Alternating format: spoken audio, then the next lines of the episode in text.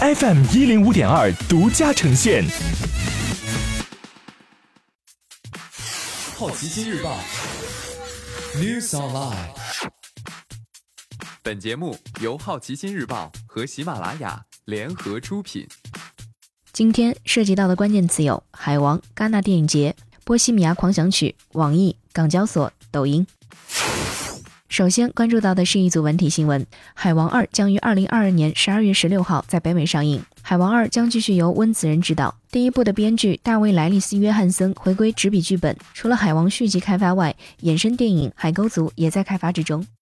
二零一九年戛纳电影节公布评委会主席为亚历桑德罗·冈萨雷斯·伊纳里图，这位墨西哥三杰之一，也是第一位任戛纳主竞赛评委主席的墨西哥人。凭借《通天塔》《鸟人》《荒野猎人》拿过多项奥斯卡提名，两获最佳导演。本届戛纳电影节将于五月十四号至二十五号举行。《波西米亚狂想曲》确定引进内地，电影将通过全国艺术电影放映联盟专线上映，具体档期尚未确定。有消息称，内地版会有删减。本片拿到最佳影片在内的五项奥斯卡提名，最终收获最佳男主、最佳剪辑、最佳混音和最佳音效剪辑。接下来关注到的是大公司头条。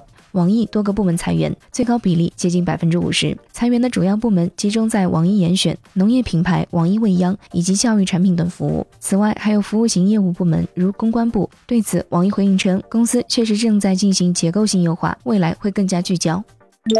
港交所发布二零一八年年报，全年新上市公司二百一十八家，共集资两千八百八十亿港元。二零一八年，港交所收入及其他收益达到一百五十八点六七亿港元，同比增加了百分之二十；净利润为九十三点一二亿港元，同比增加了百分之二十六，主要来自创历史新高的上市费用以及增长强劲的交易及结算费用。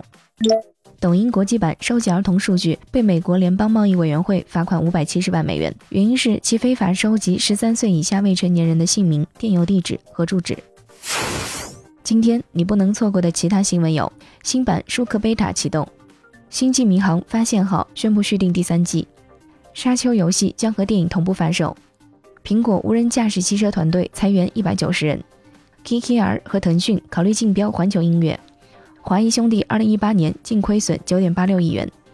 以上就是今天好奇心日报 New Sunlight 的全部内容，也欢迎你把刚才的收获告诉周围的朋友。好奇心日报 App 高颜值新闻媒体，让好奇驱动你的世界。我是施展，下次见。